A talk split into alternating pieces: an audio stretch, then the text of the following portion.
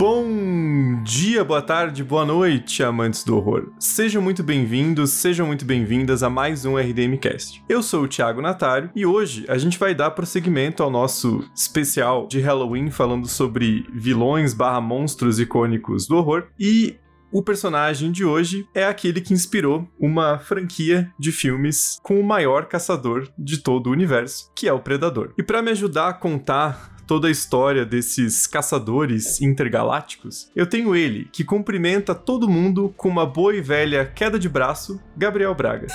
Só digo uma coisa: se sangra, nós podemos matar.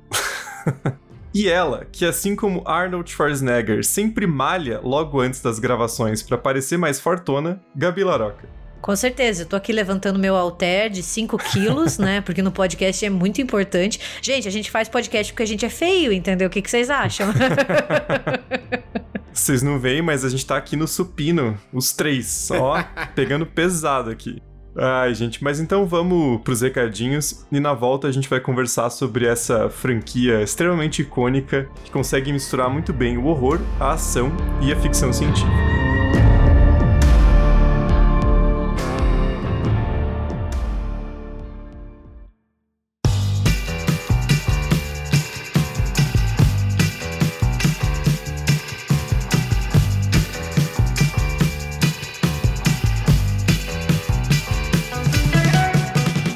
Bom, gente, nos recadinhos de hoje eu quero falar uma coisa e eu queria dizer que quem pulou ou tá pensando em pular esses recadinhos vai se arrepender, porque eu vou fazer uma coisa aqui que quem acompanha as lives do RDM sabe que eu faço bastante, que é soltar um spoiler. porque eu quero dizer para vocês que o mês de outubro no RDM ainda não acabou e depois desse episódio sobre o Predador a gente tem ainda algumas outras programações bem especiais e semana que vem, já vou adiantar aqui porque a gente falou nas redes sociais e já tá bem claro que, que ia acontecer, mas na próxima quinta a gente vai ter um episódio especial sobre Halloween principalmente o filme de 2018, Halloween Kills e o Halloween Ends, onde a gente vai dar nossa, nossas opiniões, nossas visões sobre esse novo filme da trilogia. Então fiquem de olho, acompanhem e divulguem o RDM para quem gosta de cinema de horror, para quem tá acompanhando os filmes, enfim, para quem possa curtir o podcast, porque isso ajuda muito a gente a estar tá sempre crescendo e também ter possibilidade e vontade de produzir cada vez mais conteúdo para vocês. E falando nisso, a gente não fechou data ainda, porque nossa agenda em outubro sempre fica complicada, mas a gente tem ainda a Watch Party e a live que a gente vai fazer esse mês. Então, fiquem de olho na programação do RDM. Esse é o principal recado, porque ainda tem bastante coisa legal pro mês de outubro. Mas então, dado o recado e o spoiler, eu vou deixar vocês agora com esse episódio sobre a franquia Predador.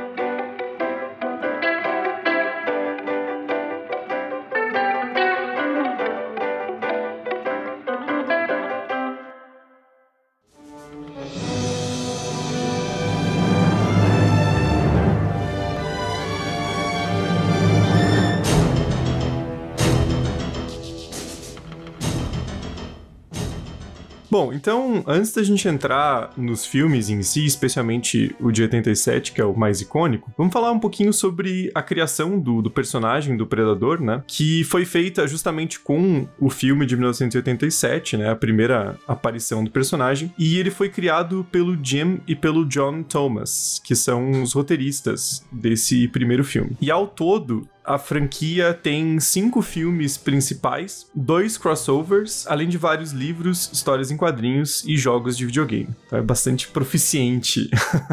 tem várias histórias do Predador. E os personagens centrais da saga, então, são os Yautja, que eu acho que esse nome nunca apareceu nos filmes principais, não que eu me lembre, pelo menos, eles sempre se referem como os predadores, né? O que até no filme de 2018 eles vão tirar sarro, né? Porque tecnicamente eles não são predadores Exatamente, porque eles estão caçando por esporte e não por sobrevivência, né? Então eles seriam mais caçadores. Só que aí vai parecer aqueles bosta que querem matar elefante com arma em vez de sair na mão, né? Então acho que eles colocaram um nome que parece mais, mais cool, assim, né? São os predadores.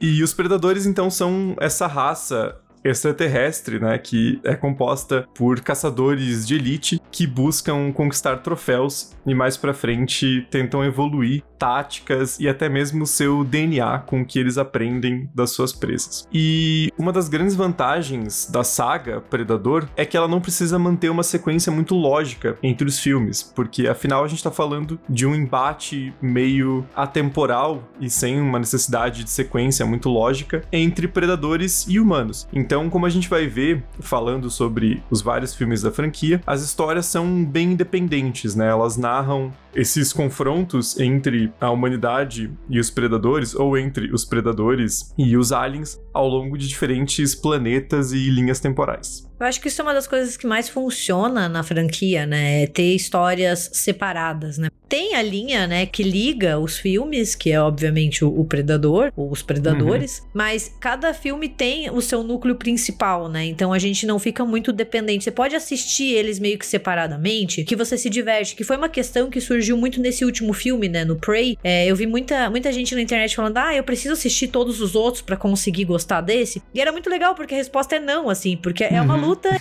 de alienígenas contra seres humanos. Mas se você assiste, claro que fica mais legal assistir o primeiro, mas se você também não assiste, é divertido do mesmo jeito, sabe? Então eu acho que é uma franquia que funciona muito bem, né? É, e nenhum filme explicitou a sociedade dos predadores ou essa mitologia. O que é legal é que cada filme traz um elemento a mais, né? Porque, pô, no primeiro Predador você só conhece um alienígena e um pouco da tecnologia dele. Daí, de repente, eles vão acrescentando mais. Daí, outros tipos de predador, né? Outras espécies dessa raça alienígena. E daí você vai aumentando essa, essa mitologia sem que eles te digam nada muito explícito ou muito específico, né? E eu acho isso muito legal, assim. Você tem alguns relances e daí permanece aquele mistério. Tipo, cara, a gente não sabe como que é, né? Como que funciona o planeta dos predadores, que sociedade é essa. A gente tem noção de alguns dos rituais deles, um pouco da cultura e segue muito misterioso. E, por favor, que permaneça assim, que eu acho que é grande parte do charme da franquia é isso.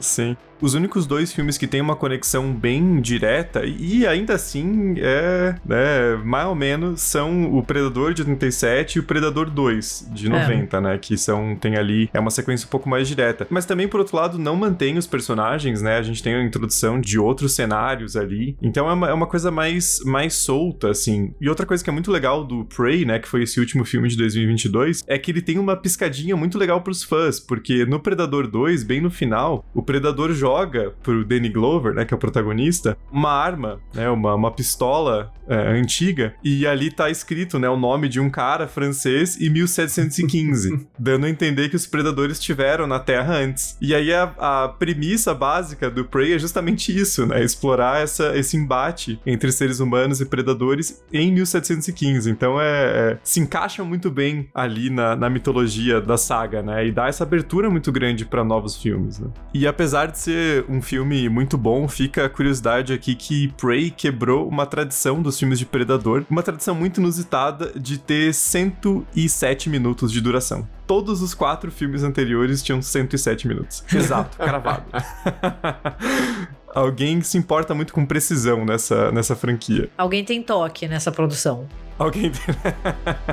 e aí os outros diretores falaram assim: porra, agora vamos ter que seguir esse negócio aqui.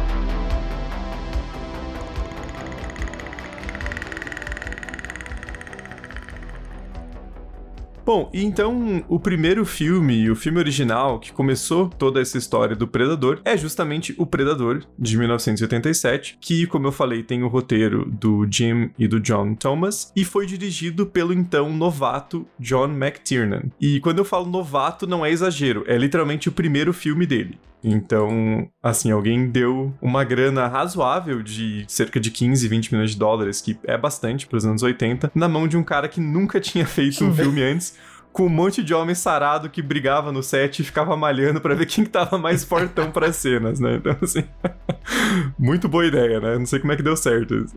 Ah, e deu boa demais, né? Porque no ano seguinte ele já vai dirigir Duro de Matar, que é extremo Porra, clássico da vida. E ele ainda faz um filme que eu gosto muito, que é O Último Grande Herói, é com o Schwarzenegger também, que é aquele que o Schwarzenegger sai do, do cinema. É um filme muito divertido, assim, bem, bem sessão da tarde. Nossa, clássico de demais Sessão da Tarde, né? Esse e o Tira do Jardim de Infância, que também Sim. é outro, assim. Herói de brinquedo. Herói de brinquedo. Né? Não, pra mim, Sessão da Tarde do Schwarzenegger é Júnior, que é quando ele engravida. e aquele que ele é irmão gêmeo do Danny DeVito, sabe? Nossa, muito bom, muito bom. Nossa, esse também, cara. Mas o que eu mais me lembro é o Júnior, porque, gente, é nossa, aquele filme é, é muita piração, meu Deus do céu. Mais louco que isso, só ele governar a Califórnia, né? Assim, Sim. E o, o design original da, da criatura foi feita pro filme né, e foi pensado pelo artista de efeitos visuais Stan Winston. E a princípio ele tinha pensado a criatura como um, um ser de pescoço comprido, a cabeça como a de um cachorro e um único olho. Então seria um ser bem bizarro. Só que eles acharam muito pouco prático filmar, né, com essa roupa tão diferente é, na floresta, que era o cenário central do filme. Então eles acabaram mudando. E outra curiosidade é que a ideia inicial, isso até chegou a ser testado, chegou a ser rodado inicialmente, era que o Jean-Claude Van Damme ia ser o, o, predador, porque eles queriam alguém que fosse ágil, né? Então dessa ideia de que o predador, ele era alguém forte, né? Ele tinha essa habilidade marcial, mas ele também podia ganhar dos fortões na, na agilidade, né? Então eles queriam colocar o, o Jean-Claude Van Damme fantasiado. Cara, a gente tem que ter o Predador fazendo espacata, cara. Eu preciso de um filme com isso. o Predador só no espacata, assim. Porra, ia ser sensacional. Seria bem, bem inusitado. Seria bem tosco, né? Vamos combinar assim, tipo, não precisa passar. Vamos colocar Jean-Claude Van Damme de espacato sendo candidato a governador na, na Califórnia. pra fechar o ciclo. Nossa, certeza que ele faria, cara, em, em, duas urnas, assim, ele fazendo espacato em duas urnas, depositando um voto impresso, assim, porra, essa é... Demorando 300 dias para terminar a porra da contagem, né?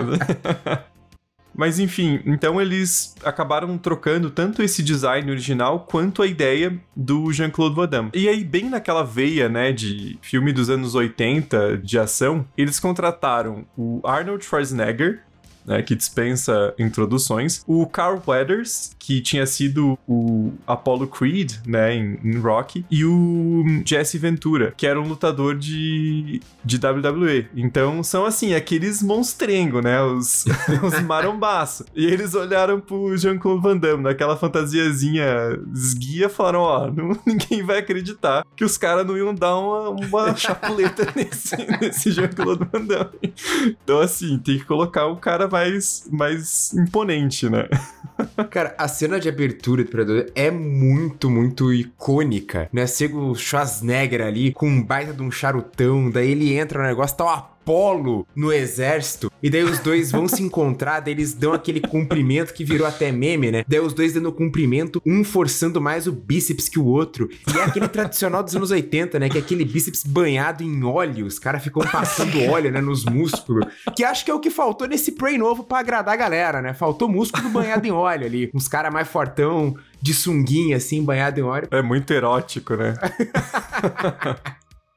Mas é que é, esse Predador, ele é um filme muito característico dos anos 80, né? Assim, aqueles filmes de ação, assim, que quando a gente assiste, a gente sabe de cara que ele se passa nos anos 80, né? Não só por ter o Schwarzenegger, mas toda essa estética, assim, do, do corpo masculino em evidência e esse corpo forte, sarado. E daí a gente vê que são filmes que a gente chama de brotherhood movies, né? São os filmes de irmandade, porque são filmes que só tem quase homens. Tem, tipo, uma mulher perdida lá no meio, Sim. assim, sabe? E, e essa irmandade masculina que tem essa comparação de corpos, né? É, é, muito característico dos anos 80 e são protagonistas super bombados, com força física, né? É um tipo de ação muito específico da época. E eu gosto muito, eu já, já até citei aqui no, no episódio que a gente fez lá do Jorge Romero e o especial da Trilogia dos Mortos, que é um livro que chama Hard Bodies Hollywood Masculinity in the Reagan Era. É tipo corpos duros, a masculinidade de Hollywood na era de Reagan. É um livro da Susan Jeffords, né? Ela é uma escritora autora, e ela analisa só esses filmes dos anos 80 a partir, né, desse contexto político, social e cultural. Então ela analisa Duro de Matar, Exterminador do Futuro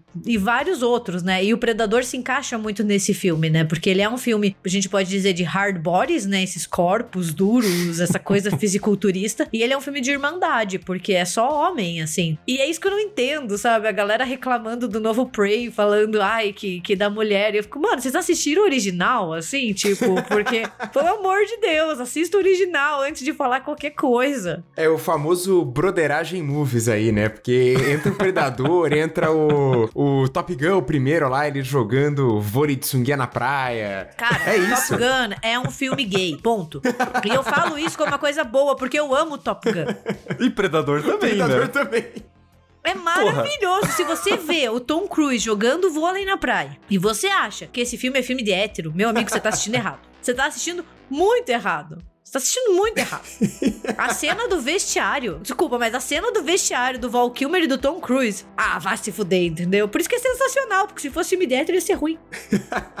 E o Predador também, né?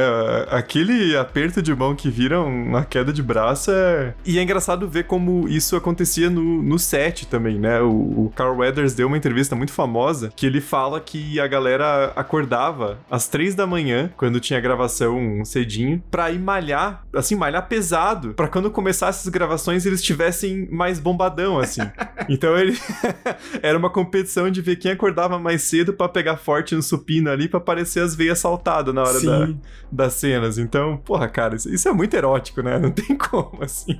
É, vira uma exaltação da, da masculinidade. Eu vi é, esses dias, né, a galera comparando a, a moda, né, nos 80, 90 e tal, e o quanto isso também tinha uma, uma reação por causa do grande preconceito com AIDS, né? Porque é justamente ali nos anos 80. E daí a magreza, ela acaba ficando muito associada a AIDS e, obviamente, como ali você tem um preconceito muito grande, né, da questão da AIDS as pessoas acharem que isso estava ligado à homossexualidade, e já nos anos 80 fica claro que não tá, né? Mas enfim, ainda tem uma defesa muito grande do conservadorismo. A galera pira em supino, em tudo, para tentar ficar o mais bombado possível, para mostrar essa saúde, né? Vira um sinônimo de saúde você ter esses músculos muito proliferantes ali, esse músculo muito saltado. Ah, e, e o Schwarzenegger tava ligado a isso, né? Inegavelmente, assim. Por mais que depois para um republicano, ele teve políticas até, entre aspas, progressistas na Califórnia, mas ele sempre foi ligado ao Partido Republicano, né? Então, Sim. ali nos anos 80 ele fazia parte desse movimento também, dessa era Reagan, né? Então, não é uma coisa assim, por acaso, que acontecia, né? Tem ali uma, uma intencionalidade por trás, né? Tanto que os caras olharam pra porra do Jean-Claude Van Damme e falaram, não, isso aí tá franzino, não vai, ninguém vai acreditar esse predador, esse predador magrinho aí. E isso deu uma grande cagada, porque eles tinham, eles tinham passado cinco semanas já em locação, numa floresta no, no México, que para estadunidense é tudo América Central, né? Porque eles mal reconhecem a existência de uma América que não é o país deles. Então, Sim. assim, a América Central é México também, foda-se, né? Põe tudo ali. E aí eles tiveram que parar as gravações, jogar tudo fora e pedir pro Stan Winston, né, que é o designer do, do Predador, para criar todo um novo conceito. E aí eles retomaram depois de oito meses, né? Eu imagino que não seja só essa criação de design, mas também né, a agenda dos atores e tal. E aí eles rodaram o filme todo em, em cinco semanas, né? Já com o design mais clássico do Predador, né? Aquele com, com as mandíbulas, com o capacete e os dreads, né? Que assim, alguém, alguém achou que parecia muito legal, ficou assim, pô, cool. Então põe aí o Predador com dreads, né? Não tem muito mais explicação, assim. É, meio que isso. E acabou sendo provavelmente o, o fator mais significativo do Predador. São os dreads, né? Porque a gente fica olhando lá, claro, antes dele tirar a máscara, mas é o que mais mostra, né, ele, assim. É. E aí sempre tem essa coisa de quando que o predador vai tirar a máscara, né? É. Porque daí tem a, a, frase tradicional, né? Que você é um filho da puta feio. Né? you one ugly motherfucker. Mas até então, realmente, são os, os dreads, né? Depois a gente vê que aquelas mandíbulas, né, meio. É, formam meio que um quadrado ali, são, são bem tradicionais, mas enquanto ele tá com um capacete, são, são os dreads, né? E aí eles né, falaram, pô, o Jean-Claude Van Damme não serviu. Então eles contrataram um, um, cara chamado Kevin Peter Hall. E eles contrataram o cara porque o cara tinha 2,18 metros de altura.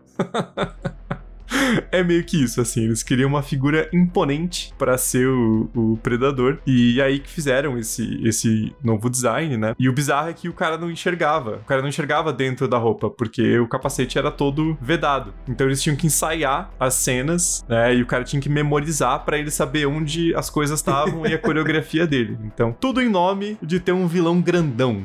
Né? Essa é a moral da história, né? Precisamos de um vilão grandão. Então põe aí um cara de 3 metros de altura sem enxergar porra nenhuma e bola pra frente.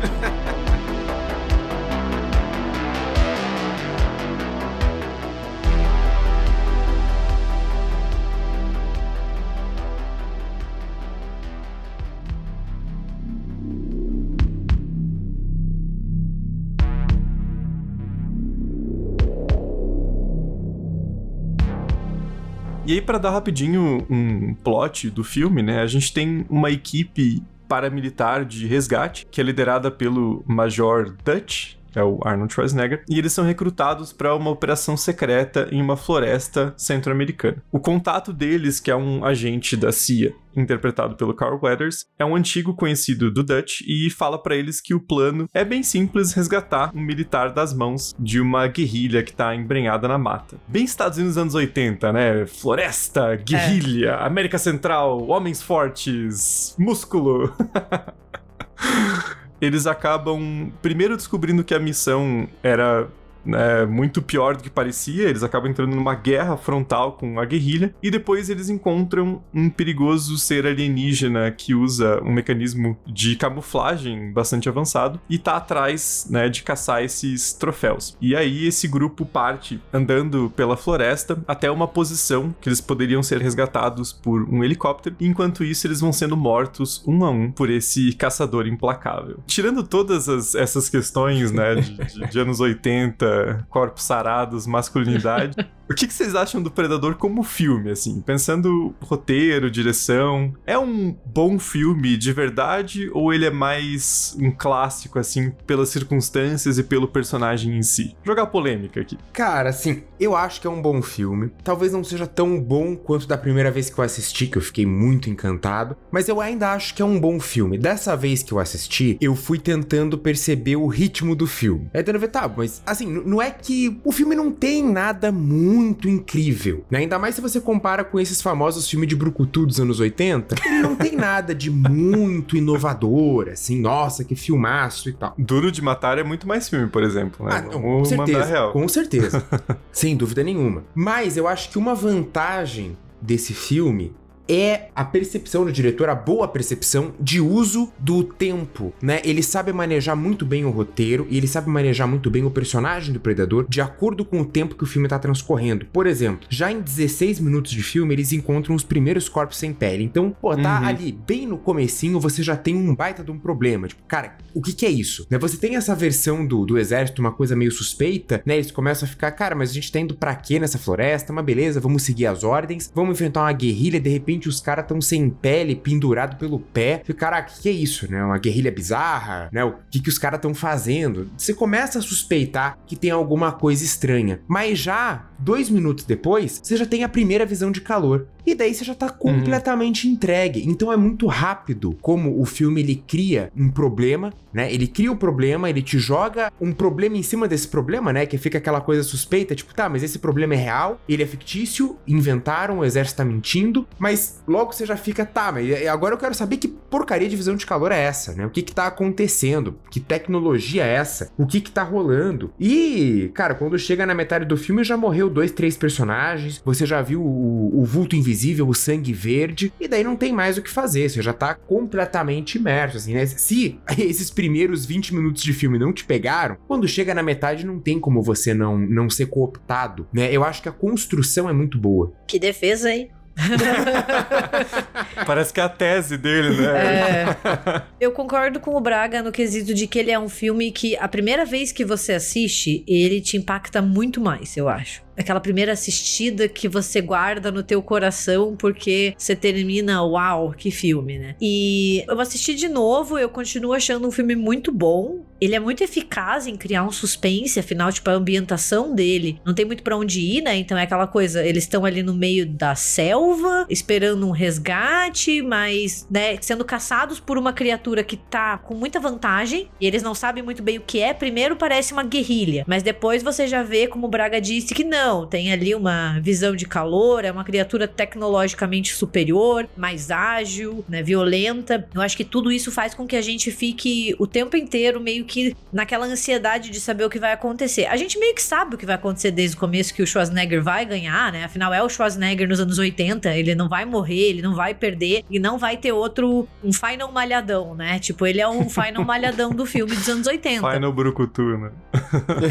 Mas eu acho que ele também tem algumas coisas assim que, tipo, fica mais pela nostalgia, sabe? Mas não quer dizer que é ruim. Não é isso, assim. É tipo, ele é um filme que se consolida como um clássico da ficção científica. Se você assiste ele hoje, ele continua muito bom. Eu acho que ele é um ótimo entretenimento. Ele tem toda aquela ambientação, ele é muito bom. Mas tem algumas coisas que você fala assim: é, a primeira vez que eu assisti eu gostei mais. É, é um filme datado. Eu concordo com os relatores. A gente não combinou, tá? A gente fez uma pergunta sincera e queria ver qual que era a opinião. Mas eu concordo totalmente, assim. Eu acho que tem muita gente que gosta muito desse filme, mais pela nostalgia mesmo de anos 80, uhum, né? De ter visto o filme e aquela coisa, aquela onda de filmes de ação, né? Dos heróis saradões. E aí, porra, esse filme é muito bom. E aí consegue reassistir e continuar com essa mesma memória, né? Mas eu acho que hoje em dia já é um filme que perde um pouco de força. Eu acho que é diferente, por exemplo, quando a gente gente pega o próprio Alien, Uhum. É, para mim, o Alien de 79 do Ridley Scott ainda é o, o, absoluto da franquia. É o quando a gente pega mesmo Planeta dos Macacos, que o filme original é muito bom. Eu acho que o Predador ele é mais reconhecido por ter criado a franquia e o personagem em si, que é muito interessante, do que pelo filme em si. Porque a ideia é muito boa, né? Você tem ali um grupo de elite, são mercenários barra uma divisão especial do exército, e eles vão ser caçados um a um por um soldado que é ainda mais forte que eles, né? Tem essa coisa da superioridade, da, da disputa, que é uma coisa bem masculina ali no, no filme, né? São todos personagens homens, o Predador também é construído como essa, essa figura masculina e eles estão competindo, né, pra ver quem ganha ali na, na disputa final. Então tem todos esses aspectos. E eu vejo muito, também, pode ser piração, forçar o contexto, mas eu vejo muito como um filme pós-Vietnã. Uhum. Assim, é aquela coisa da, da, floresta como esse cenário que esconde uhum. um, um vilão oculto que vai vai conseguir superar as forças estadunidenses meio que na trapaça, né? Tentando pegar um a um com, de repente, um, um equipamento que permite ele se esconder, né? Acho que a coisa da camuflagem tem muito a ver com o Vietnã, né? Com a coisa da, das árvores, de conhecer uhum. o território, de estar defendendo. E ali, é claro, que aí os estadunidenses Brucutu tem um triunfo, né? É meio que uma Sim. vingança, assim. Eles conseguem derrotar o inimigo, né? Fora a questão das guerrilhas, o Gabi falou da era Reagan, né? Tem todo o contexto dos Contra, né? Do envolvimento dos Estados Unidos na Nicarágua. E você tem tudo ali, essa, esse filme bastante conservador, né? Em, em vários sentidos, assim. Então, é, acho que tem várias ponderações, mas como o Braga falou, o filme funciona muito bem em termos de narrativa, né? Ele se move muito rápido, você se vê preso na ação ali, e aí o, o Schwarzenegger, né? Falando Choppa, que tem seu charme, né? Tem, tem. Get to the Choppa. Get to the Chopper! É a mesma década que botou Rambo 2 A Missão em Braddock, né? Que são os filmes que o cara tem que voltar pro Vietnã porque ainda tem gente presa depois de não sei quantos anos. Você fica, Sim. caraca, os malucos não superaram. Faz muito sentido realmente considerar um, um, um pós-Vietnã, assim. Eu acho que ele é um filme que ele ressoa muito com a época em que ele foi feito, como todos os outros, obviamente, mas esse cenário específico, como o Thiago falou, talvez ele não cause tanto impacto na gente hoje, e aqui no Brasil, né, também, que estadunidense estadunidense nunca vai superar a guerra do Vietnã, assim, para eles é é uma derrota que dói muito ainda, então tipo, é muito complicado para eles, né? Pra gente não é, porque eles perderam, ponto, né? É, complicado é pro Vietnã, que saiu fudido, mas tudo bem. Mas é um ambiente muito pós-trauma do Vietnã, realmente, assim, essa coisa daquele grupo que leva essa emboscada e não consegue sair mesmo sendo treinado para isso, né? Tipo, E a gente sabe dos relatos da guerra do Vietnã que os Estados Unidos tomou um pau porque uhum. os Vietcongs resolveram revidar e eles conheciam melhor o lugar. E daí aqui é a mesma coisa, né? Porque o predador conhece melhor o lugar do que eles. Sim. Então, tipo, ele, ele tem essa questão, assim. Só que daí, como o Thiago falou, no final o predador leva a pior, porque é o Schwarzenegger, entendeu? Schwarzenegger que não é estadunidense, né? Interessante isso, assim, ele é, ele é o Dutch. Que pelo sotaque e pela cara dele, né?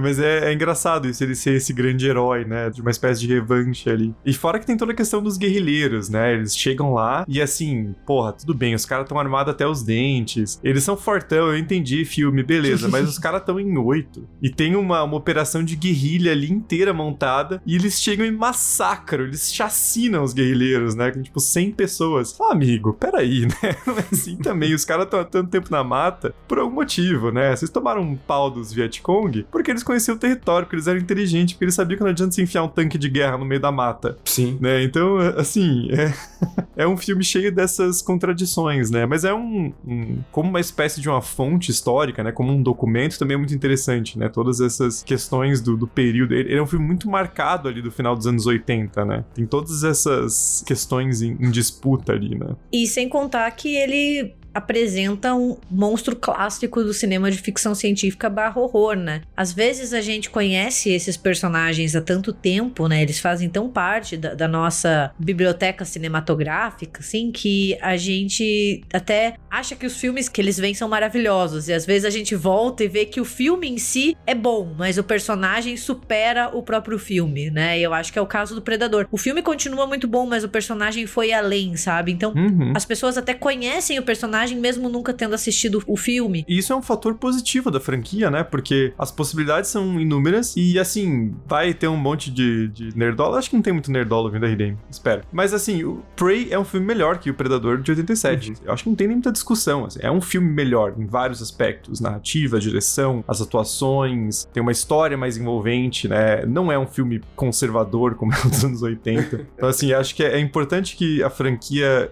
abra essas possibilidades, né? É aquela coisa, né? É um diretor novato ali, né? A, a defesa que eu faço desse filme é pelo ritmo que ele impõe, mas assim. Sim. A uhum. direção não é lá aquele primor. O roteiro também, né? Tem os seus, os seus problemas. Às vezes ele é muito simples, não traz muita complexidade. Algumas situações não ficam bem resolvidas, né? Acho que o personagem nativo americano ali, a hora que ele simplesmente, ah, eu vou jogar minha arma fora, vou tirar minha camisa e vou enfrentar o predador com a faca. Cara, que isso? É, é meio do nada que as coisas acontecem, sabe? Tem coisas que falta ali um contexto. Podia ser uma cena muito empolgante se a gente tivesse algum contexto que justificasse isso, né? E eu acho que o daí, nesse sentido o Prey, ele é muito mais amarradinho. Mas talvez o Predador ele seja ainda tão nostálgico por conta de cenas muito icônicas, né? O se uhum. sangra nós podemos matar. Pô, é uma cena massa, você fica empolgado com aquilo. E a cena de retirada de máscara Cara, essa tá, assim, com certeza ali um top 10, top 5 revelações de, de máscara, junto ali com revelação de máscara da Darth Vader. A cena é muito bem feita, é Sim. bem filmada, empolga pra caramba, e a revelação da face verdadeira do Predador é incrível. Não tem nem o que, o que discutir, assim, é muito bom. E aí todo o carisma do, do Schwarzenegger, né? You are one ugly motherfucker. é muito bom, cara. É, é. é muito genuíno, assim, né? Ele tem um estilo de atuação que não não é atuação, né? Porque ele não é um. Porra, baita ator, assim, né? O cara. Não é, não é que nem o Stallone, assim, que é um bom ator. Sim, sim. Quando tem um roteiro, quando tem um, quando umas condições quer. ali. o Stallone quando ele tá vindo, né? Quando ele não tá fazendo Mercenários 45, né? Que, que ele largou mão. O Schwarzenegger é mais pela comédia, pelo carisma, então. Mas nesse tipo de cena funciona muito, né? E mesmo na comédia ele é um péssimo ator, né? Cá entre nós. Assim, eu gosto do Schwarzenegger, eu simpatizo com ele, com os filmes dele, mas tem aquele ator que a gente curte, mas é, a gente sabe que não é uma Sim. performance de ouro. É tipo os filmes do Adam Sandler, sabe? Eu assisto, eu rio, sei lá, aquele Little Nick, um diabo diferente. Cara, ele tá horrível naquele filme, mas eu choro de rir, entendeu? Porque é, é ruim, é bom ser ruim, entendeu? Nem tudo é uma, uma atuação maravilhosa, digna de um BAFTA, sabe? Mas se tem uma coisa que o Schwarzenegger sabe fazer, é meter frase de efeito, né? Seja no Exterminador Sim, do Futuro, porra. seja aqui. Ele tem frases icônicas que você vai ficar repetindo. Hasta la vista, baby. I'll be back, né? Se sangrar, nós podemos matar. Ele sempre vai soltar uma frase de efeito que se fica, cara, beleza. É, não precisa atuar. Só solta essa frase aí que eu fico feliz. E tem atores bons ali no, no filme. Tem o, o próprio Shane Black, né? Que é o roteirista do, do Máquina Mortífera, e Uhum. depois foi dirigir o Predador de 2018, É. né? Ele faz uma, meio que uma ponta ali no, no filme. Tem o Sonny Lanham, que é o Billy, né? Esse personagem nativo-americano que o Braga comentou. Só que o filme tem essas coisas, né? Tipo, o único personagem ali nativo-americano, ele ele, tipo, é bom com a natureza. É meio que isso, assim, né? Tipo, ele sabe seguir as, as pegadas ali, os vestígios, porque ele tem uma conexão com a natureza. Fica por isso mesmo, assim. Uhum. Aí a, a personagem centro-americana chama Ana. tipo.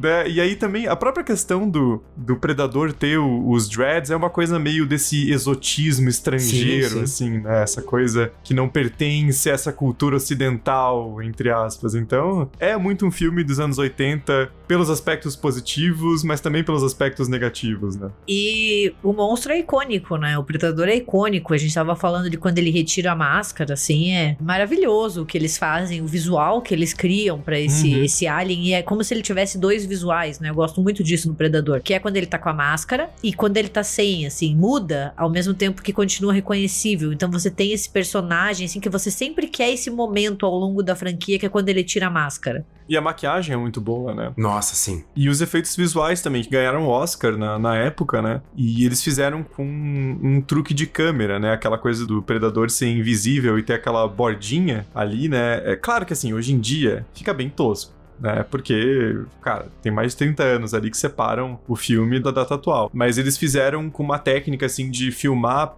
Primeiro, o ator que fazia o Predador com um traje vermelho, e vermelho porque eles tinham um contraste grande tanto com o verde da floresta quanto com o azul do céu, né? E aí eles gravavam a cena meio que sem ninguém, e aí misturavam os dois pra borrar e deixar só o contorno. Então é uma, uma técnica inteligente, né? Tem coisas ali no filme que são, são legais e feitas com, com efeitos práticos, né? Uhum. Então.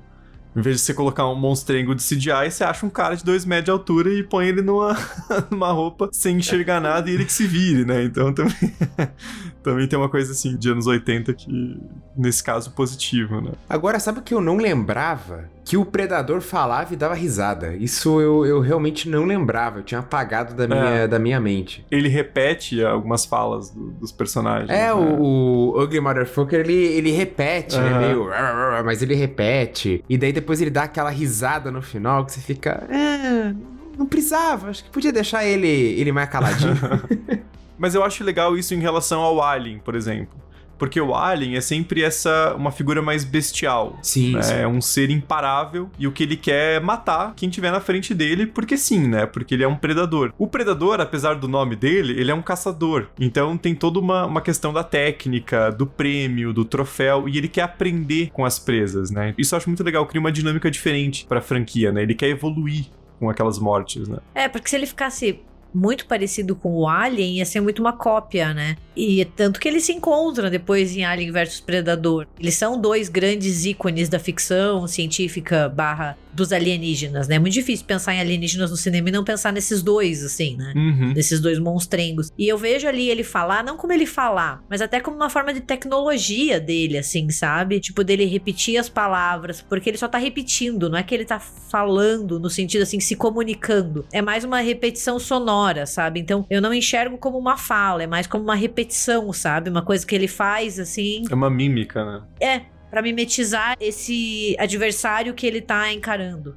Uhum. E isso eu acho muito legal também, não é uma invasão da Terra, né? Porque também é um tropo muito comum. É. É um predador. E ele tá ali porque ele quer evoluir como predador. Então ele vai usar os humanos e ele vai usar esses humanos que são combatentes de elite pra isso, né? É uma dinâmica muito interessante pro filme. É, e toda a ideia da caçada, né, dentro da própria Terra, porque o ser humano tá acostumado a ser o predador, e é- nos filmes a gente tem o inverso, que é um ser ali que é o, digamos, o alfa, né, é ele que tá caçando os seres humanos, e os seres humanos não sabem muito bem o que é isso, então é é uma inversão de perspectiva muito interessante, também considerando daí o contexto do filme, né, que é anos 80, é os Estados Unidos sendo extremamente, bem, sempre foi, mas tipo, marcado por invasões, né? Marcado pela derrota do Vietnã. Então faz todo esse sentido também lidar um pouco com essa ansiedade do que acontece quando o jogo vira, né? O que acontece quando nós deixamos de ser os predadores, né, ou os líderes e nos tornamos o alvo.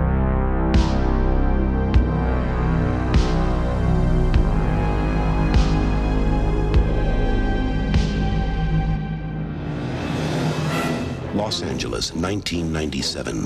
It's the hottest summer on record. Pollution is choking the city. The gangs control the streets. It has not been a nice day! As bad as things are, they're about to get worse. Much worse. Predator 2. He's in town with a few days to kill.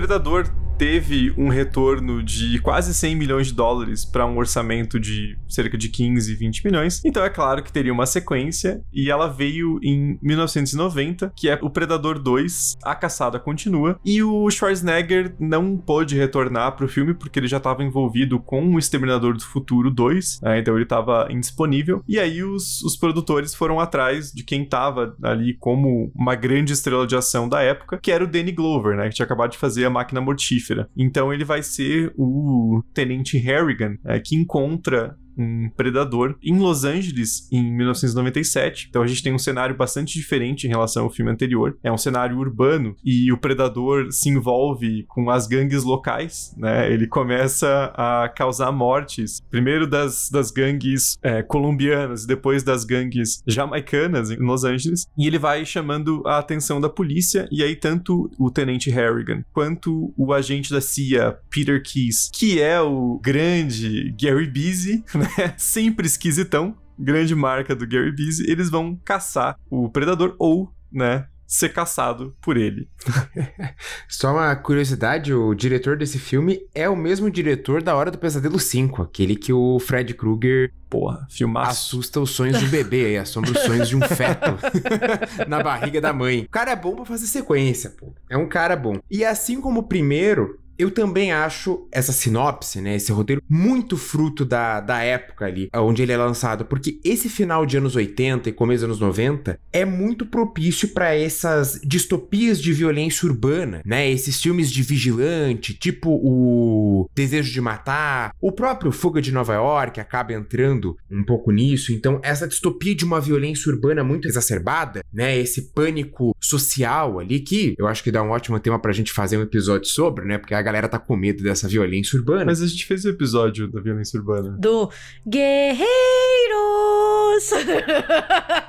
Sim, dos guerreiros. A gente tem, a gente tem. A gente tem um, um, episódio sobre essa violência urbana, mas eu digo também um sobre esses filmes de, de vigilante, que eu acho que também super renderia ah, uma coisa desse tipo, né? Mas é, é um momento onde estão saindo muitos desses filmes. Eu acho que tem coisas muito interessantes nisso que o Braga falou, né? Porque o filme ele é de 90, mas ele se passa em 97 em Los Angeles. Então, a ambientação é muito importante ali, porque Los Angeles tá passando, né, por essa questão assim de uma violência urbana muito forte nos anos 90, também passando muito por essas disputas entre gangues e disputas entre o governo e a população, então tem muito disso, né? E caminhando ali pro final do século, a gente tem o medo também, né? Que é o medo do novo milênio, que daí começam a surgir essas distopias do que vai acontecer no futuro, né? Não é à toa que o filme se passa sete anos depois, quase no fim, né? Quase na virada do milênio ali. Então tem muita essa inquietação. Beleza, a gente tá caminhando para a última década do século, né? O que que vai uhum. ser?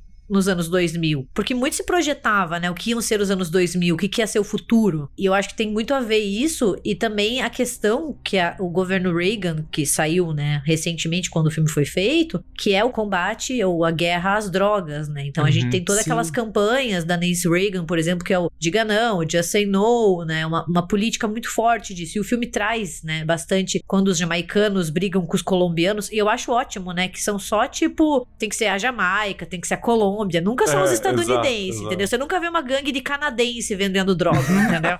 Vendendo maple syrup. É, o estereótipo é sempre assim, né? Então você vê que é um filme muito enraizado nisso, assim, no estereótipo É. do que era uma gangue nos anos 90, sabe? E a guerra às drogas, que foi vencida pelas drogas pelo quadragésimo ano seguido, né? Porque é uma ideia tão estúpida que vai continuar acontecendo pra sempre. Mas eu acho que tanto quanto o Predador, de 87, ele funciona muito bem como um documento histórico, né? Porque ele é um filme bem nessa nesse entremeio ali entre o Fuga de Nova York, que o Braga citou, e o Fuga de Los Angeles. É, então você tem essa transferência, assim, né? Nova York ali nos anos 70, 80, como a cidade mais perigosa da América, né? Essa coisa da violência urbana, que aí passa pra Los Angeles, né? E fora que tem a questão, é, o filme não, não diz isso, né? Mas você vê que tem um subtexto de aquecimento global ali, né? É o verão mais quente. Da história de Los Angeles. Você sente calor vendo o filme, né? Tem uns filmes que conseguem gerar essa sensação, assim, um, um pouco o Duro de Matar, não sei se é o. Acho que é o 3 também que tem essa, essa questão, né? Uma paleta de cores mais quentes e todo mundo suando no filme o tempo inteiro.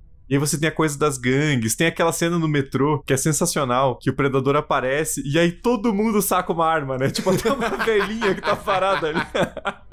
Ela saca uma, uma puta de uma pistola, né?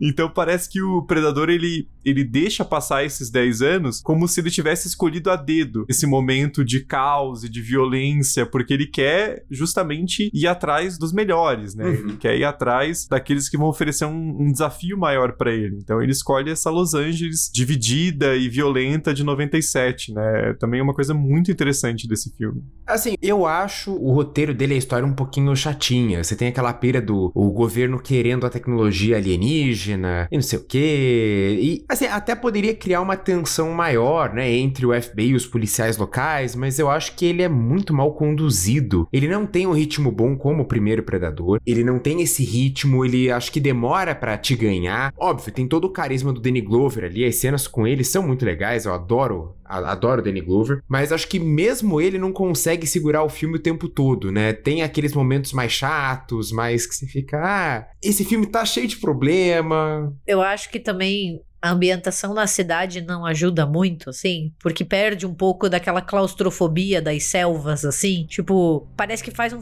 uma falta quando você assiste o primeiro e o segundo em sequência, né? Porque o Prey, ele vem muito depois, né? Então você também vê como uma tentativa de reconstruir, mas ele tem todo aquele ambiente da floresta, né? Agora, esse, como ele tá numa cidade, num centro urbano, eu não sei, parece que perde um pouco aquela ideia da claustrofobia, do inimigo. Ai, beleza, os prédios. Mas não é a mesma coisa, não é tão fechado, sabe? E ele perde o mistério, né? Até por ser uma sequência, assim, ele já tem um pouco mais. O Predador aparece mais, aparece mais rápido. É como o Braga falou, no filme de 87, apesar de já com 16 minutos ali aparecer a primeira visão infravermelha ali, a camuflagem, aqui você já sabe que é o Predador. E ele é mostrado mais vezes em ação, né? Ele chacina uma gangue aqui, aí ele fala, pô, vou equilibrar as coisas, chacina outra gangue ali, aí ele vai atrás do policial. E é meio estranho ver o Predador pulando em cima de um prédio, né? É, parece que descaracteriza um pouco, assim, né? Você- Perde um pouco o efeito, né? Eu não sei, assim. Não dá tanto medo. Parece que a ideia de você estar embrenhado na floresta sem ter muito pra onde ir causa mais pânico, né? Do que ali numa cidade. Não sei. A coisa que eu acho legal do filme, primeiro, eu acho o elenco muito bom, porque você tira um pouco daquela coisa dos brucutu do, no final dos anos 80, apesar de 1990 ainda ser anos 80, né? Mas você tem ali o próprio Danny Glover, né, que é um baita ator, o Bill Paxton, também que faz um, um detetive ali que acabou de chegar ali na, é, naquela delegacia. Tem a Maria Conchita Alonso que faz a, Leona, né? Que é uma personagem já bem mais interessante, menos estereotipada que a, que a Ana do, do primeiro filme. Você tem o Gary Busey como essa oposição ali da CIA. Então tem uns personagens mais interessantes do que, né, o, o homem fortão que vai morrer pro predador. E ainda tem os estereótipos das gangues e dos cartéis de droga, né? Tipo, porra, eu entendo é anos 90, mas assistindo isso 30 anos depois, você fica assim, por que que tem que ser só colombiano e jamaicano, sabe? Puta merda, sabe? Tipo, estadunidense não faz gangue, pelo amor de Deus, sabe? Parece que daí é muito aquela ideia deles de que o estrangeiro que vem pra cidade deles pra estragar e passar a criminalidade, porque eles não têm isso, sabe? Isso é, é meio porco, assim, com todo respeito. Sendo que, beleza, a Colômbia é o maior produtor de cocaína, mas não é o maior consumidor, né? Assim, vai pra algum lugar a cocaína e ela continua indo por algum motivo, né? Então, assim, é muito essa coisa de, ah, se não fosse esses estrangeiros, estaria É. tudo certo, né? Los Angeles seria um paraíso, assim. Pô, pera lá, né? e aí também entra o componente racial, enfim, tem, tem várias outras questões ali no, no filme também, né? Não deixa de ser um filme dos Estados Unidos do final dos anos 80, né? A gente sai dos bombadões e vai, tipo, pros traficantes latinos do mal, entendeu? Tipo.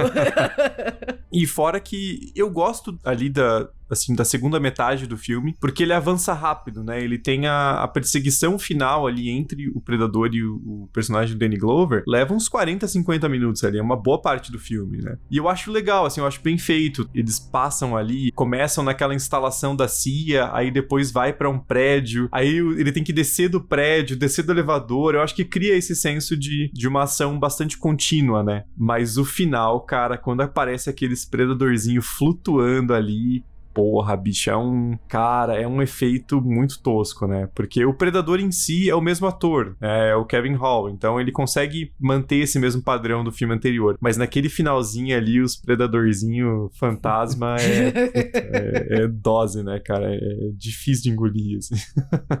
É, que daí tenta dar aquela outra. eh, aumentar a mitologia, né? Olha, tem outros predadores, outros tipos, outras. Dá um, um aceno pra isso, né? É muito rápido pra estabelecer qualquer coisa, né? Mas já dá um aceno assim de, ó, tem coisas a mais aí pra serem ditas. É, tanto que ele, como eu falei no começo do episódio, ele joga a pistola, né? Que a gente vê que foi feito em 1715. Então dá essa ideia de que predadores já fizeram primeiro contato muitos anos antes, né?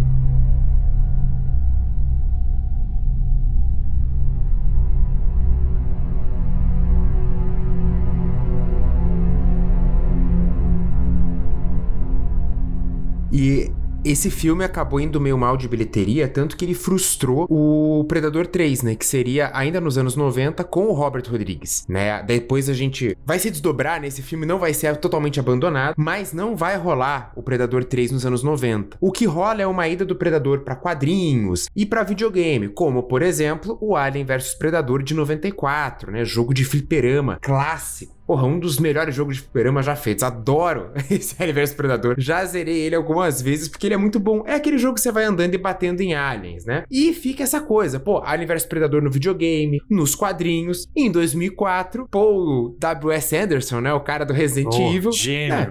Visionário. Gênio. Visionário demais, cara. Esse cara é foda. Porra, esse aí é o próprio Paul Thomas Anderson, né? Daí acho que levaram o roteiro pra ele, não, vamos fazer um Alien vs Predador, e ele devia estar assistindo muito History Channel na época, né? Porque daí ele pega totalmente o eram deuses alienígenas e ele mete um roteiro de uma pirâmide na Antártida, que daí os predadores vêm pra enfrentar aliens, os predadores adolescentes, né? Eles entram nessa pirâmide pra enfrentar os aliens e daí eles teriam esse ritual de, de crescimento. Aí você fica, cara, que isso? Ah, civilizações antigas cultuavam os predadores. Daí você, meu Deus, pô, W.S. Anderson, você, você pirou demais.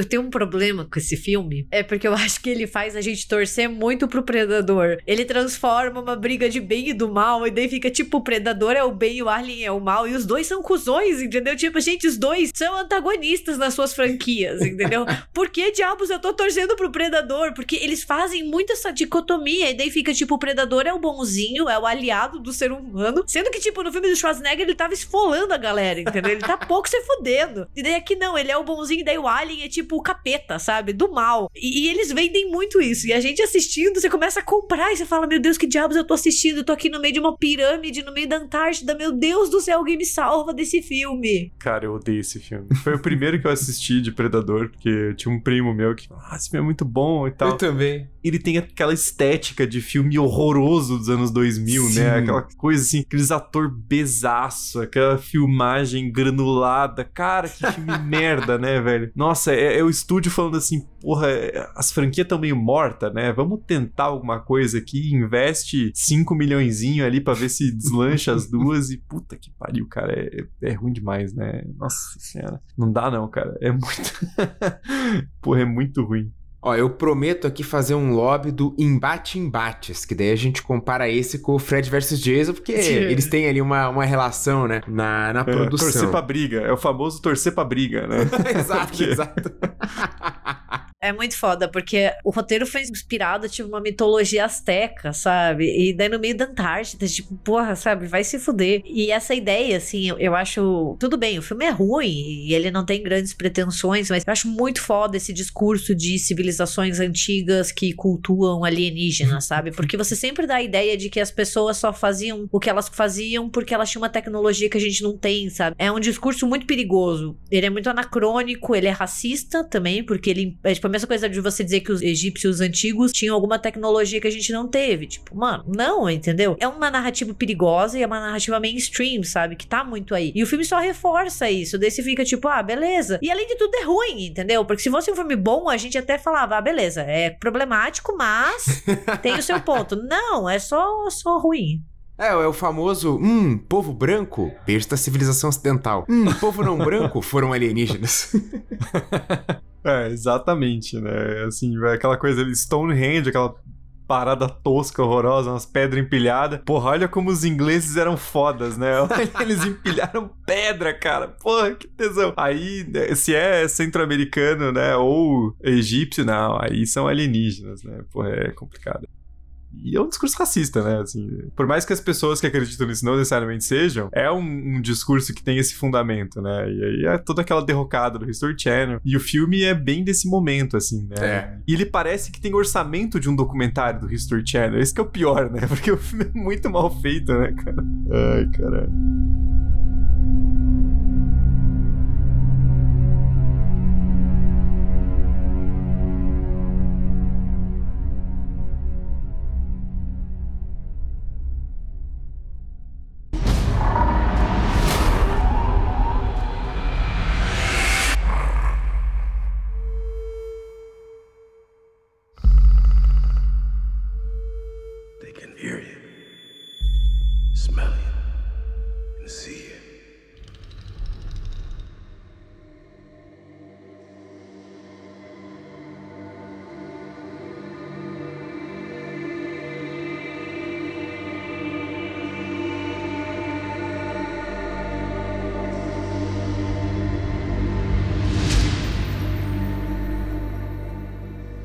Uma tentativa de reavivar a franquia que veio com Predadores em 2010, né? Ó, são múltiplos agora, né? Essa, essa ideia super original que o James Cameron usou com Aliens lá em 86, né? Eles resolveram desenterrar também para 2010. E é um filme bastante diferente com relação ao, ao, restante da franquia, né? Porque a gente acompanha ali um grupo de, de mercenários e militares, né? De diferentes partes do mundo. A gente vê que são combatentes de elite selecionados a dedo e eles caem num território que também é uma, uma espécie de uma floresta, uma reserva. E mais pra frente a gente descobre que é um, na verdade, um planeta alienígena. Então você tira o ser humano do ambiente dele, né, que talvez fosse uma das únicas possíveis vantagens contra o predador, e coloca num, num ambiente em que ele tá ali literalmente só para ser a caça, né? Ele foi levado para aquele lugar para ser a caça do, do predador. E aí esse grupo passa a ser perseguido, então, tanto pelos predadores quanto outras criaturas. É um filme de 2010 e ele tem muito, eu achei muito uma vibe jogos mortais, assim, de você ter um grupo de pessoas que são selecionadas para um jogo e eles vão morrendo um a um, né? Então, acho que descaracteriza um pouco a franquia, porque ele tenta ser essa coisa mais dessa, dessa seleção, desse grupo de sobreviventes, né? Eu sei que o filme é de 2010, mas ele me lembra muito Jogos Vorazes de Sim, 2012. Total, total, demais. O livro é de 2008, então ele veio antes, apesar do filme vir depois, né? Mas me lembra muito essa, essa coisa assim, tipo, vamos colocar as pessoas aqui e só um sobrevive ou nenhum sobrevive, sabe? E é uma coisa que ficou famosa no cinema, né, depois de um tempo. Apesar de descaracterizar a franquia, eu não acho um filme bom, mas também não acho ele ruim, mas eu acho eles bastante corajosos de tirar a ação ali da Terra, né? Porque meio que a gente já fica acostumado com a ideia de que o predador ele sempre vem até nós, né? Ele sempre uhum. vem até o planeta Terra. E aqui é o contrário, né? São os seres humanos que vão até um planeta alienígena e tem que tentar sobreviver. Então eu acho isso bacana, apesar de ser diferente pra franquia. É, eu, eu não acho um filme ruim, não é um filme bom. Mas eu não vou chamar de ruim um filme onde tem uma luta de katana contra o predador, né? Então eu não posso criticar esse filme porque que, pô, o maluco vai lá e luta de katana contra o predador, né? Só isso já faz o filme valer a pena. Mas, puta, aqueles cachorro predador lá não dá. Não, não, não dá pra aguentar. Aquilo é muito mal feito, muito mal feito, né? É, fora que quem assistiu o pianista e falou, tá aí o próximo herói de ação, né? Porque o, o Adrian Brody, eu gosto dele, mas ele como Brucutu não convence muito, É, né? é. Puta, fica uma coisa meio esquisitona, assim. Sabe quem né? convenceria muito? O John Cena. Meu filme é Nossa. assim. Total, total. É, é a Sabe? cara dele fazer esse tipo de Porque filme. é o Brucutu que não se leva muito a sério, sabe? Então tem que ser isso também. O Adrian Brody, ele é muito artista, sabe? Pra estar em um filme assim. Mas eu não acho o filme horrível. Ele tem ali, né, Não. daí os predadores. O quê? Os cachorros predadores é, é too much. A gente admite que é, é vai numa linha que não precisa. Ele tem- eles têm os dreads também, né? É foda. É foda. Ali é tipo, é foda. É foda. É, mas não, eu não acho o filme horrível. Acho que ele tem os seus méritos, assim, por tentar fazer algo diferente, sabe? Porque eles poderiam muito bem falar, "Ai, vamos refazer o filme né, da década de 80 e vamos filmar numa outra, sei lá, numa outra floresta, com outra, um outro elenco e a gente diz que é tipo um novo filme. E não, eles tentaram fazer algo diferente, levar a franquia numa direção que nunca tinha ido antes. É, eu acho que esse, esse é um mérito do, do filme. E tem Alice Braga.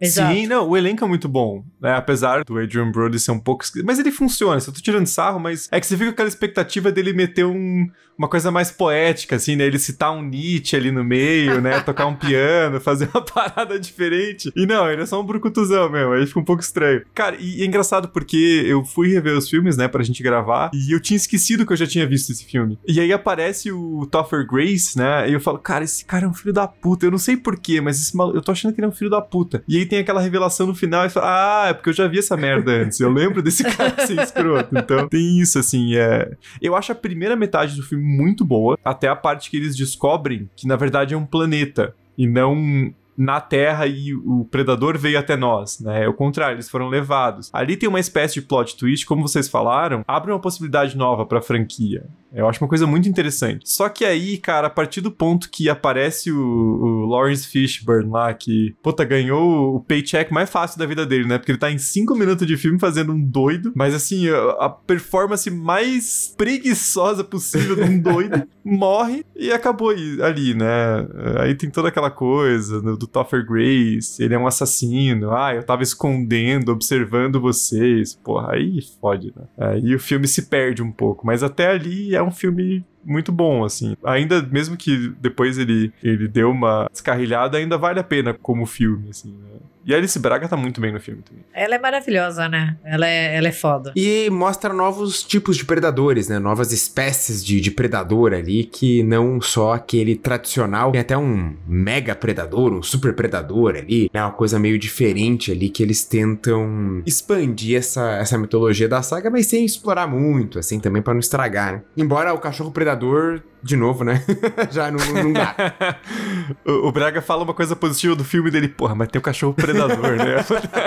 já baixa uma meia estrelinha no Leatherbox, Já, né? Já. cachorro predador é foda. E só uma curiosidade, tem o Mahershala Ali no filme. Sim. Ele é aquele, né, aquele combatente de Sierra Leone ali, bem bem estereotipado, né? Assim, mas é, é, é um personagem. Não, não aparece muito ali, mas é, o, o ator em si é muito bom, né? Tem vários rostos familiares, tem o Dani Trejo, enfim, o, o elenco do filme é bem, bem recheado. né?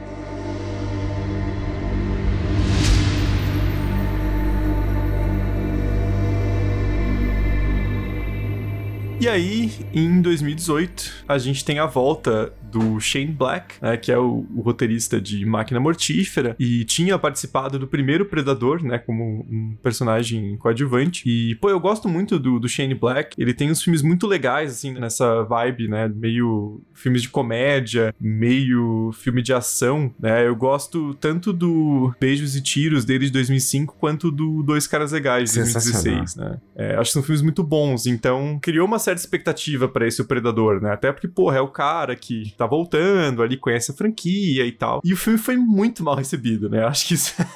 assim, ele fez dinheiro, o que é, é surpreendente, porque você pega a, a bilheteria dele, ele custou ali 88 milhões de dólares, mas ele rendeu 160. Então, não é não é baixo, ele se pagou e quase dobrou. Mas a crítica pegou meio pesado com o filme, assim, né? Ele foi mal recebido nesses círculos. E eu não tinha visto, passou meio batido para mim, assim. Eu até tinha esquecido que esse filme existia. Acho que justamente por ter sido massacrado pela crítica, né? Você escolhe o filme que você vai assistir no ano, porque não dá pra ver tudo, né? Então eu acabei pulando. Mas eu vou dizer para vocês que. Guilty Pleasure.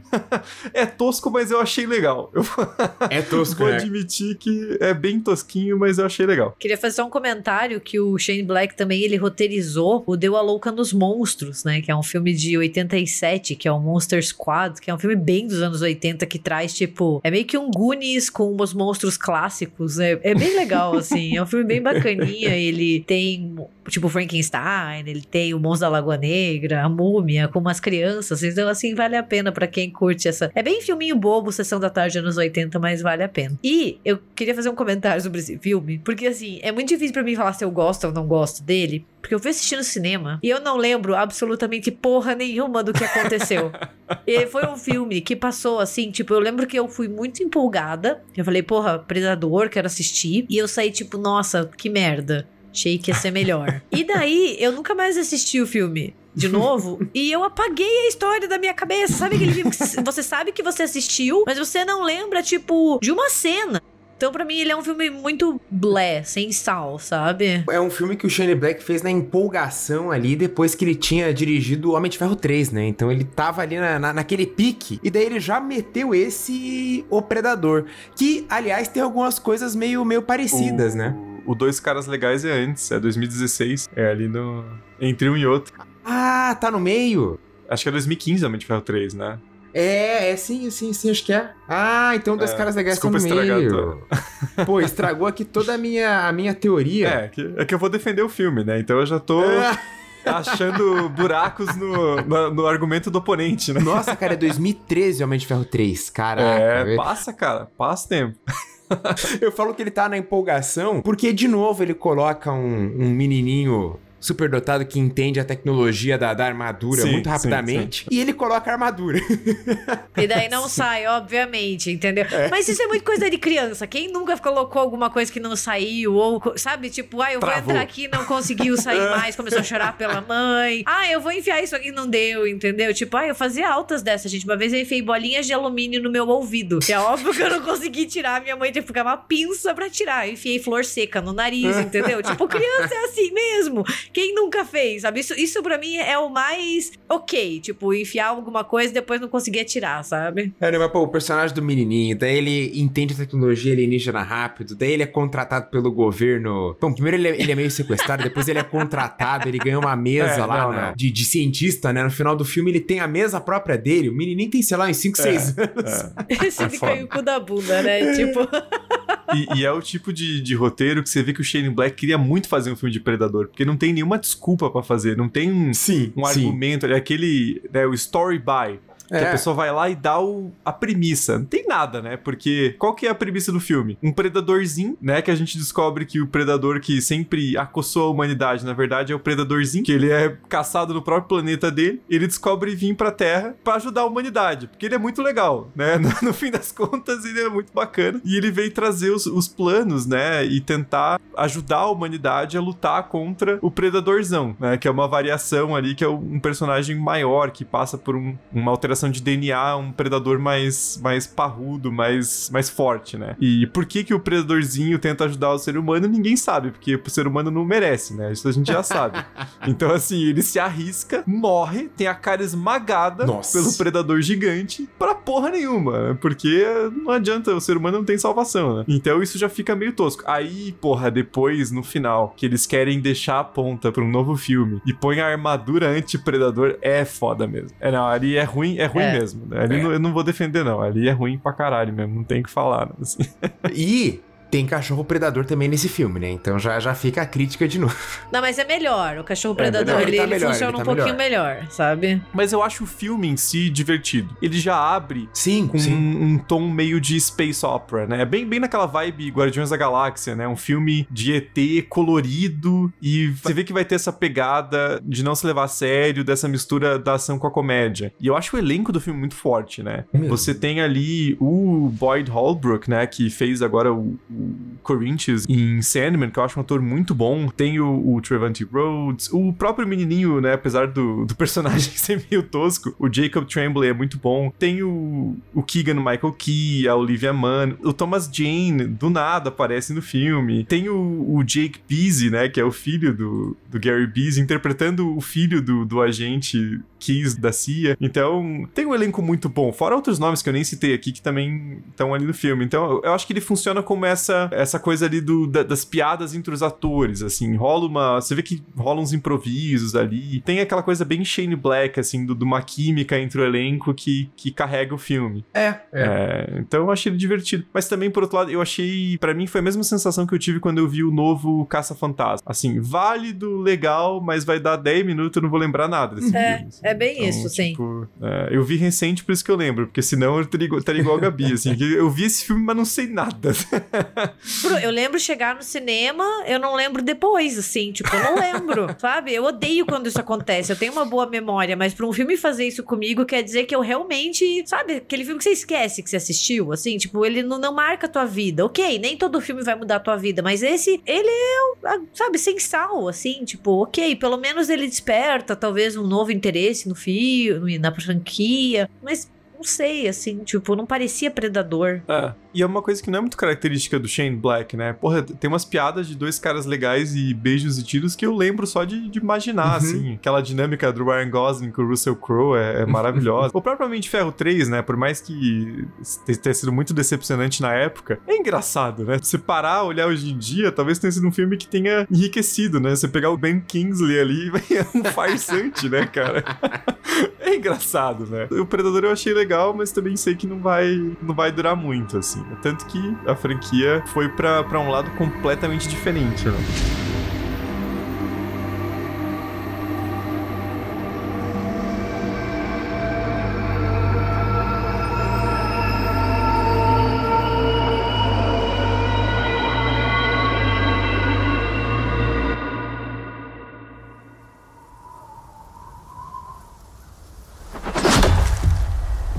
Why do you want to hunt? Because you all think that I can't. I saw a sign in the sky. I'm ready. Maui, Nita.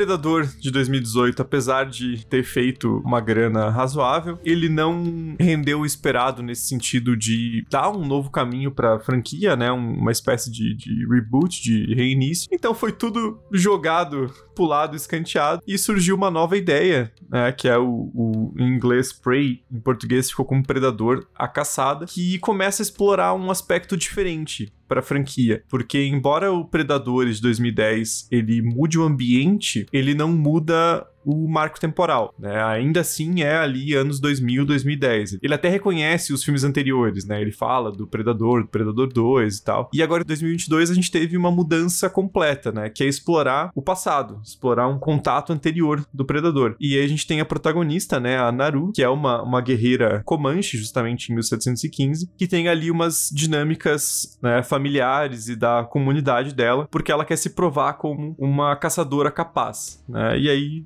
ela parte em uma expedição, mas logo se depara com o predador, né, e aí tem essa, essa dinâmica com o título em inglês, né, de quem é o predador e quem é a presa na, na história, além de envolver os comerciantes franceses de pele, né, porque tem meio que justificar o, o nome na arma, né, da pistola de 1715, mas acho que adiciona um, um aspecto interessante pro filme, né, porque o predador tem que matar mais pessoas, ele não pode só ter a protagonista. Então, ao invés de matar nativo americano, mata o colonizador. Eu acho genial. Pô, mata quem tá matando os búfalos e destruindo a natureza, né? Então, acho inteligente do filme colocar uns, uns franceses meio genérico ali pra morrer. Então, e é um filme muito original e eu achei um, um filmaço, assim. Tanto pelo filme em si, mas também pelo que ele dá de, de possibilidade pra franquia, né? Pô, Sim. você pode falar que teve contatos de predador com seres humanos onde você quiser, basicamente, né? Então você abre um horizonte novo aí pra predador. Quando eles anunciaram esse filme e falaram que ia se passar em 1719, eu juro que eu torci o nariz. Falei, nossa, que lixo, mas que merda eles vão aprontar com o Predador, assim, porque parecia que era- tinha tudo pra ser uma bomba, né? Tipo, levar ele ali pra uma América do Norte, né? Pra um Estados Unidos que não era Estados Unidos ainda, no século XVIII. Parecia ruim, parecia muito ruim. E, cara, sabe quando você gospe pra cima e cai na testa? É meio que assim.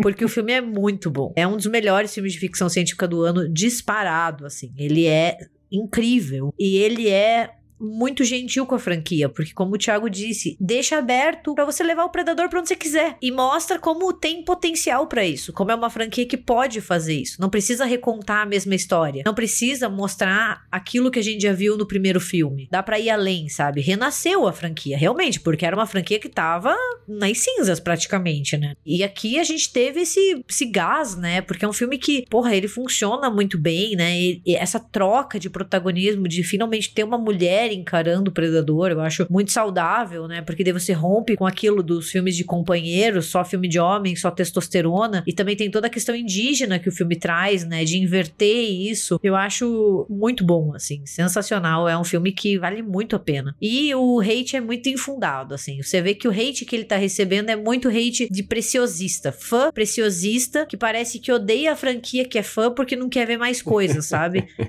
É tipo, pra mim não faz sentido, porque se você é fã de algo, você quer que as coisas deem certo, você quer ver mais produto, você quer ver série, você quer ver filme. Tem, tem uns fãs que eles odeiam o que eles gostam, porque só pode, entendeu? Sim. E vamos deixar bem claro, se quiserem encher o saco, podem ir, porque não, a gente não tem medo de otário. Prey é melhor que Predador original. É um filme melhor. Sim. Um filme mais bem construído, mais bem dirigido, mais bem atuado. E ponto, assim. É nostalgia que tá impedindo o teu julgamento. Nostalgia e, e outras questões, né? Que a gente não precisa nem dizer o que, que é, porque tem que acabar o nerdola. A gente sabe que se fosse protagonizado por um homem, provavelmente o filme não teria sofrido Bota tanto o hate. Schwarzenegger com 80 anos que os caras vão achar lindo, né? Então, porra, legal. Sim, claro. Ai, como que ela matou o predador? Mano, como que o Schwarzenegger matou o predador e ninguém questionou? É. Predador na porra da pirâmide? Vocês acharam maravilhoso, entendeu? Tipo, sendo que eu acho que é um filme que ele constrói tudo pra chegar no final. Ele mostra ela, ela é uma guerreira. Ela tá treinando pra isso. Ela usa da lógica, sabe? O filme inteiro constrói, não é artifício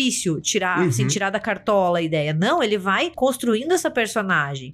Ah, não, mas na, na pirâmide pode. Agora, a mulher indígena não, entendeu? Eu ainda mantenho o que eu falei na live, que eu preferia que ela tivesse é, derrotado o Predador na porrada, porque o filme mostrou que ela tinha plena capacidade pra isso, né? Toda a construção da arma que ela desenvolve ali, aquela machadinha com a corda e tal, o filme mostrou que ela tinha plena capacidade pra acabar com o Predador só na porrada, né? Então eu entendo o final, mas pra mim ainda ficou aquela um pouquinho de decepção porque eu acho que ela tinha que ter terminado com ele na, na porrada mesmo. De novo, pra mim foi construído que ela tinha, né, total capacidade de fazer isso. Mas pensando na, na história dela, o, o drama ali, aquela jornada é muito bem construída. Tem um paralelo muito legal com a própria jornada que constrói dos predadores, né, que a gente vê que eles vêm pra cá pra caçar num ritual pra se estabelecer. Só que a da Naru é melhor construída, porque você tem mais contato ali. Dos predadores fica só, ah, eles estão vindo aqui fazer um ritual de passagem. Beleza, é uma parada sem contexto, sem nada, você só compra Sim. aquilo. Da Naru não.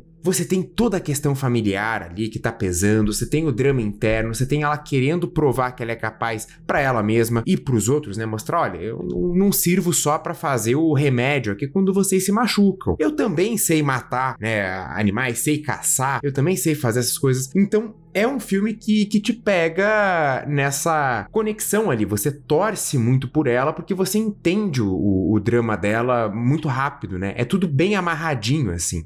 É, filmaço. E o filme, ele tem um- uma abordagem muito sensível, muito inteligente, porque tinha duas armadilhas muito fáceis dele cair ali, né? Ou estereotipar aquela sociedade indígena, né? Aquela coisa do, do, selvagem, ou romantizar demais, que daí vira aquela coisa do bom selvagem, né? A comunidade perfeita, harmônica, onde tudo funciona. Ele acerta na, na abordagem mais complexa ali, né? Tem papéis de gênero em jogo ali, né? A Naru tá querendo se livrar de, desse papel social que é, que é dado a ela de ser ali meio que uma, uma curandeira ali pros homens que vão pra guerra, né? Ela tá querendo se provar como guerreira, o que, como o Braga falou, se encaixa muito bem com a dinâmica do predador. Então, acho que grande acerto do filme é isso, não é só fazer como o Assassin's Creed virou depois de um tempo. Ah, vamos fazer um jogo no Egito. Quem que vai ser o protagonista? Ah, pega o cara aí foda-se, entendeu? Inventa um maluco aí, qual que é a ligação dele com a história?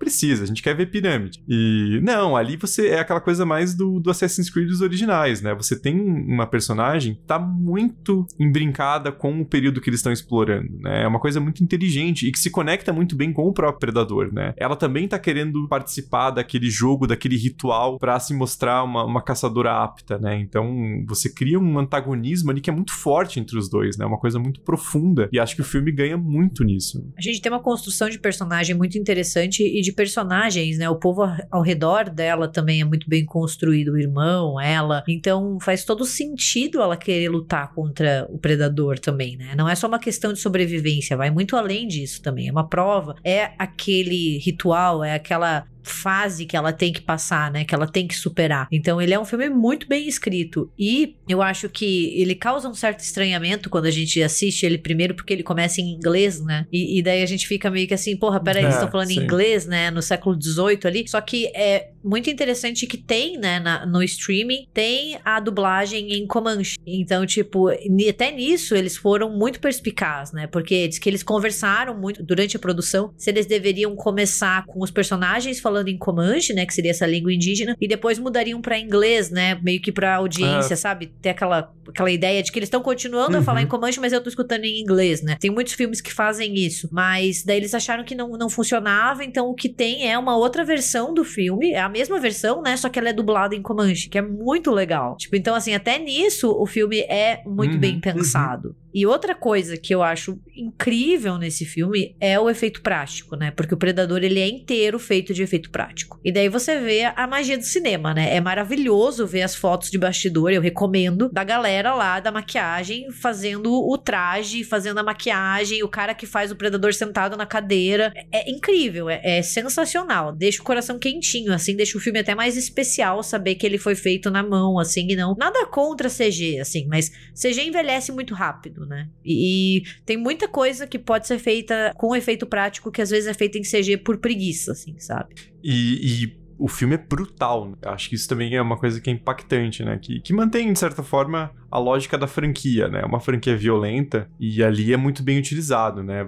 Quando tem uma das cenas que o predador faz aquele, é, aquele movimento tradicional de arrancar o crânio de um cara e a espinha junto, né? E, porra, você sente aquele crânio saindo. É foda, ele, quando ele massacra os franceses, você fica, isso aí matou os colonialistas safados, né? Assim, acho que o filme funciona muito bem na parte da ação também, né? Não só pela violência, mas também pelas táticas, né? A Naru é muito inteligente na forma como lida com, com o predador, né? O irmão dela também é um personagem muito legal. Então, não é um filme perfeito também, né? Não, não, não chega a ser uma nota 10 nem nada, mas acho que o melhor filme da franquia, né? E, de novo, abre um caminho muito interessante para ser explorado em outros capítulos da franquia. Quero ver um predador medieval. e uma coisa que a gente não pode deixar de falar é o que a Naru tem um cachorrinho, né? Que é a Coco né? É uma ela, na verdade, e que a Coco ela foi ela foi de resgate, né? Então assim, eu acho isso muito legal, porque é muito comum quando você trabalha com animais em set, você trabalhar com animais que já são meio que atores, né? A gente diz assim. E ela não, ela foi treinada, obviamente, mas ela é um, um cachorrinho de resgate, né? Então isso é muito legal. E diz que com todo treino e toda a energia que ela tinha, eles conseguiram colocar até mais do cachorro nas cenas, né? E ele aparece muito. Eu fiquei muito preocupada. Quando eu vi que tinha cachorro, eu falei assim: puta merda, esse filme vai matar o cachorro. Eu não quero ver, eu não gosto, eu fico puta, acho desnecessário, mata todo mundo, mas deixa os doguinhos em paz. E eu cheguei a ver o final antes, assim, porque eu precisava saber. Se o cachorro não sobrevivesse, não ia assistir. Mas ele sobrevive, né? Ela, ele. E, cara, a Sari, ela fantástica, assim. É tipo um personagem coadjuvante que cativa a gente, assim. A relação ali dos dois é, é muito bacana. E o filme quebra a tradição dos filmes de Predador na, no quesito duração, mas por um bom motivo, porque ele é um pouquinho mais curto, e isso eu acho muito importante, né? Porque Uhum. ele não, não, não estende demais né, as boas-vindas, ele consegue fechar muito redondinho ali em menos de uma hora e quarenta. E é um filme todo muito bem projetado, muito bem pensado. É, na verdade, Predador é um tipo de filme que não precisa ter duas horas, né? Porque se tiver duas horas, aí você dá margem pra Sim. ficar chato. É, bem isso. Eu acho que, tipo, são filmes que precisam ser curtos e eficientes, porque senão você já fica meio saturado.